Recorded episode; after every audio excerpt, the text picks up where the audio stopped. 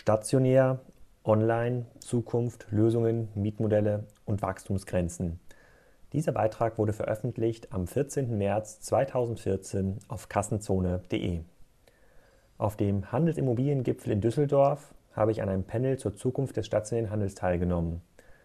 An dieses Panel wurden im Vorfeld der Veranstaltung viele Fragen gestellt, die wir aber auf der Veranstaltung gar nicht alle beantworten konnten. Ich habe versprochen, das auf kassenzone.de nachzuholen. Hier findet ihr nun die gestellten Fragen und meine Antworten darauf. Frage 1. Wie verändert der Onlinehandel den stationären Handel? Welche Auswirkungen hat dies auf die Handelsimmobilien, auf die künftigen Mietflächen, auf die Mietpreise und auf die Lage der Immobilien? Werden dadurch noch mehr Leerstände generiert? Meine Antwort. Mittelfristig wird der Onlinehandel dem stationären Handel erheblich Umsätze abnehmen. Je nach Quelle kann man bis zum Jahr 2020 durchaus mit einer Verlagerung von ein Viertel bis ein Drittel aller stationären Umsätze, ausgenommen Food, in den Onlinehandel rechnen. Das trifft zuerst die schlechten Lagen und kleine bis mittelgroße Städte. Leerstände in diesen B- und C-Lagen werden nicht mehr mit Handelskonzepten zu füllen sein. Die Auswirkungen kann man sich heute schon in kleineren Städten anschauen. Ehemals attraktive Lagen veröden. Gegebenenfalls konzentriert sich der verbleibende Einzelhandel um einige wenige sehr attraktive Händler und Lagen. Frage 2. Welche Branchen werden, werden als resistenter gegen die Verdrängung des Stationärhandels durch den Internethandel angesehen? Sprich der Trend zum Erlebniseinkauf bei jungen Käuferinnen und Käufern oft in kleinen Gruppen mit Ausprobieren, Anprobieren, Diskutieren, Vergleichen, Anfassend, ergänzend zum Lunch im Coffeeshop nicht gegen ein ungezügeltes Wachstum der Internetkäufe? Wo sind die Grenzen? Wie wird die Internetbedrohung für den Foodbereich die Supermärkte und die Discounter gesehen? Meine Antwort. Ausschließen kann ich persönlich keine Branche. Ich sehe die Lebensmittelbranche bei Weitem nicht so stark und schnell bedroht, wie es zum Beispiel Alain Caparos von Rewe sagt. Die von ihm genannten 10% Online-Anteil in 2020 im Lebensmittelhandel kann ich mir kausal nicht herleiten. Aber auch diesen Branchen werden sich mittelfristig bis langfristig stark verändern. Ich halte es für sehr gefährlich, wenn auf Basis des Status quo argumentiert wird. Das ist im Lebensmittelhandel der Fall.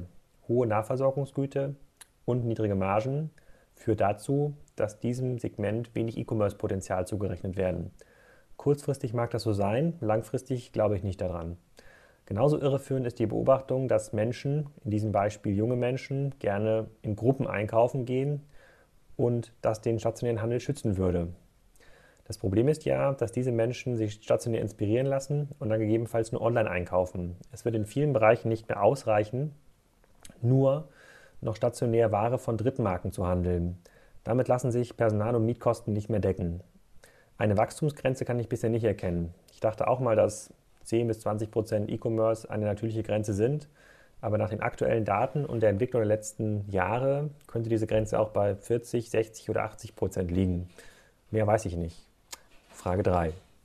Sind nicht insbesondere die im Moment so erfolgreichen Fachmarktzentren, die unter dem Online-Boom ähm, leiden, sie setzen auf den Effekt der Ersparnis von Zeit und Geld für den Kunden. Das kann auch das Internet nach Lösung der Logistikprobleme viel besser. Sind deshalb nicht innerstädtische Standorte, die auf Erlebnis und soziale Kontakte setzen, zukunftsfähiger? Meine Antwort. Stationäre Lagen, die einen hohen organischen Traffic haben, zum Beispiel ein Bahnhof, beziehungsweise einen hohen Erlebnisanteil haben, sind erstens deutlich zukunftssicherer als andere Lagen und zweitens profitieren gerade von der Konsolidierung der B- und C-Lagen.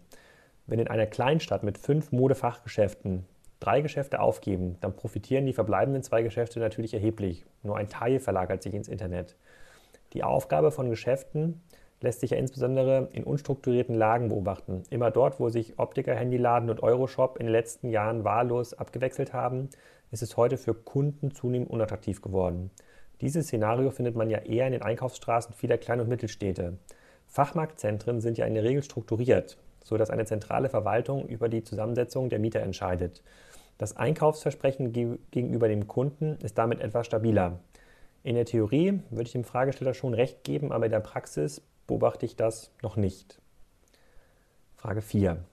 Wie sehen zukunftsträchtige Mietmodelle aus, wenn immer mehr Umsatz von Marken und Händlern über das Internet generiert werden? Anders gefragt, was sind die Konsequenzen für Handelsimmobilienbetreiber und Besitzer aus Multichannel-Handelsmodellen? Das ist in der Tat eine sehr gute Frage. Ich weiß ehrlich gesagt nicht, was genau in diesem Bereich erfolgen wird. Ich vermute, dass viele Händler nur durch den Handel von Drittmarken die stationären Kosten nicht mehr decken können.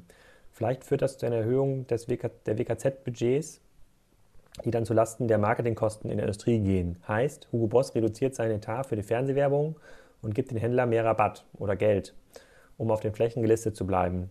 Wie sich das auf die Mietmodelle auswirkt, kann ich nicht beantworten. Frage 5. Wie können die Innenstädte der B-Lagen bzw. noch abwegigeren Lagen auch ohne mieträchtige Läden vital bleiben? Auf jeden Fall nicht durch Handelskonzepte, würde ich sagen. Die in Wohnlagen leerstehenden Ladengeschäfte werden wahrscheinlich zu Wohn- oder Parkraum umgewandelt. Es gibt in einigen Städten ja durchaus Versuche, das Thema zu lösen, aber ich kenne mich nicht in diesem Bereich aus. Ich könnte mir gut vorstellen, dass es nur noch sehr wenige vitale Läden, Lagen, in denen der bisherige, ich kann mir gut vorstellen, dass es noch sehr wenige vitale Lagen in den bisher durch Handel geprägten Lagen geben wird. Auch dort wird es erhebliche Konsolidierungseffekte geben. Frage 6. Mit welchem Modell kann man der kommunalen Ungleichheit zwischen der stark reglementierten Genehmigung von Handelsimmobilien und der vergleichsweise lockeren und auflagenfreien Genehmigung von Logistikimmobilien Herr werden? Meine Antwort. Zu dem Thema gibt es in den nächsten zwei Wochen zwei spannende Interviews auf kassenzone.de. Ich gehe davon aus, dass dieses Problem nicht auf Basis kommunaler Strukturen gelöst werden kann. Wenn Bürgermeister A die Genehmigung des Logistikzentrums zum Wohle des stationären Handels verwehrt, macht es halt Bürgermeister B. Frage 7. Gibt es neue Erkenntnisse, wie Onlinehändler trotz hoher Rücklaufquoten am Markt bestehen und wie groß die Menge an Paketen ist, die vergeblich zwischen Händler und Konsumenten hin und her gesendet werden? Auf wie viele Fahrkilometer Umweltbelastung summiert sich das? Meine Antwort. Die Umweltbelastung durch den E-Commerce ist meines Erachtens nicht nachweisbar. Das Gegenteil ist der Fall, wie ich in einem kürzlichen Beitrag schon beschrieben habe. E-Commerce ist wie Busfahren. Ein Lieferauto fährt rum und bringt die Pakete. Die Retouren sind ein zentraler Teil des E-Commerce-Geschäfts und vor allem im Modehandel eine Herausforderung. Die beiden größten Online-Modehändler in Deutschland, Otto und Salando, verdienen Geld. Salando zwar nur im Dachbereich, aber auch andere Modehändler verdienen Geld. Retouren werden den Onlinehandel also nicht aufhalten. Frage 8. Haben klassische Händler eine Zukunft, wenn sie selbst keinen E-Commerce anbieten? Meine Antwort. E-Commerce und der stationäre Handel sind zwei verschiedene Geschäftsmodelle. E-Commerce ist aus meiner Sicht kein zwingendes Erfolgskriterium für Händler. Die meisten großen Händler, die sich in den letzten Jahren aufwendige Multichannel-Projekte verpasst haben, arbeiten in diesem Bereich hoch unprofitabel. Hat Mediamarkt eine Chance mit dem E-Commerce? Ich glaube nein. Was macht sie denn besser als Amazon? Hat Mediamarkt eine Chance ohne den E-Commerce? Auch das halte ich für zweifelhaft. Was ist denn der USP im Zeitalter von Amazon und eBay? Nächste Frage. Hm, ehrlich gesagt habe ich jetzt vergessen, welche Nummer das ist. Egal. In welchem Zeitrahmen sind die geschilderten Entwicklungen jeweils zu erwarten? 2020, 2030, 2040 oder später? Meine Antwort. Ich traue mich kaum vorauszusagen, was in zwölf Monaten passiert. 2030 und 2040 sind aus heutiger Sicht nicht zu bewerten. Bin auf Basis der aktuellen Daten aber sehr zuversichtlich, dass bis 2020 ein Viertel bis ein Drittel des Einzelhandels online abgewickelt werden. Wer das dann macht oder wer davon profitiert, weiß ich nicht. Bislang läuft, läuft es auf Amazon hinaus. Nächste Frage. Auf welche Daten, Ergebnisse, Recherchen und Analysen stützen Sie Ihre Thesen? Dass der fialisierte Einzelhandel, vor allem auch bei Shoppingcentern, zu emotionslosen Lagerflächen zurückentwickelt wird. In welchem Ausmaß erwartet Herr Graf diese Entwicklung? Werden Shoppingcenter somit zur Randerscheinung? Meine Auswahl, meine Antwort. Meine Aussagen stützen sich auf die frei verfügbaren Marktstudien, Kundenbefragungen und hunderte Gespräche mit Herstellern, Händlern und Dienstleistern. Shoppingcenter in guten Lagen und größeren Städten profitieren bis 2020 wahrscheinlich von der Flächenkonsolidierung, insbesondere bei den unstrukturierten Lagen und der B- und C-Lagen. Denen geht es also vorerst gut. Zum Ausmaß der Entwicklung wurde in den vorangegangenen Fragen schon etwas gesagt. Emotionslose Lagerflächen sehe ich nicht zwingend nur in Shoppingcentern, sondern überall dort, wo bisher mit wenig Beratung und Service vor allem Drittmarken gehandelt wurden. Was genau soll denn in Zukunft die Kunden in diese Läden bringen, wenn es nicht mehr um den Kauf von Ware geht? Letzte Frage. Das würde bedeuten, dass klassischer Erlebniseinkauf in Shoppingcentern quasi nicht mehr stattfinden wird kann dies komplett durch reine Abholung von Waren, die online bestellt werden, ersetzt werden. Gegenargument, viele Konsumenten wollen fühlen, riechen, schmecken, was sie einkaufen.